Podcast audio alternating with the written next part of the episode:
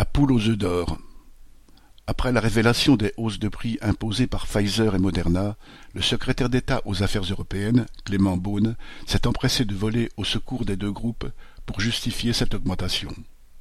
Clément Beaune a affirmé que l'Europe avait imposé aux firmes des contrats plus exigeants. On ne saura pas précisément en quoi, puisque ces contrats signés par l'Union européenne restent confidentiels, au point qu'il n'est pas possible de connaître réellement les prix payés et leur évolution. Par ailleurs, à propos de BioNTech, la société qui a développé le vaccin distribué maintenant par Pfizer, Beaune a expliqué qu'elle avait, citation, pris un risque énorme et a ajouté, citation, qu'on rémunère l'innovation, cela ne me choque pas. Ce conte de fées n'a aucun rapport, même lointain, avec la réalité. Les industriels n'ont pris absolument aucun risque dans le développement des vaccins contre le Covid-19. Les recherches qui ont permis de développer, en un temps record, les vaccins à ARN messager de Pfizer et de Moderna ont été financées massivement par les contribuables allemands et américains.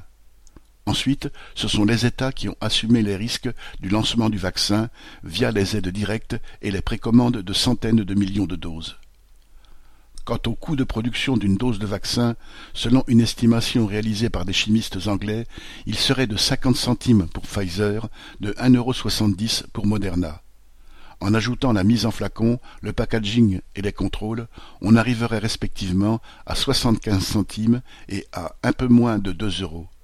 En résumé, les deux groupes vendent leurs doses aux pays riches 10 à 25 fois plus cher que ce qu'elles leur coûtent. Avec le soutien constant de l'État américain et de ceux de l'Union européenne, ils ont obtenu un quasi-monopole sur la vaccination des pays les plus riches, en devançant leurs concurrents AstraZeneca.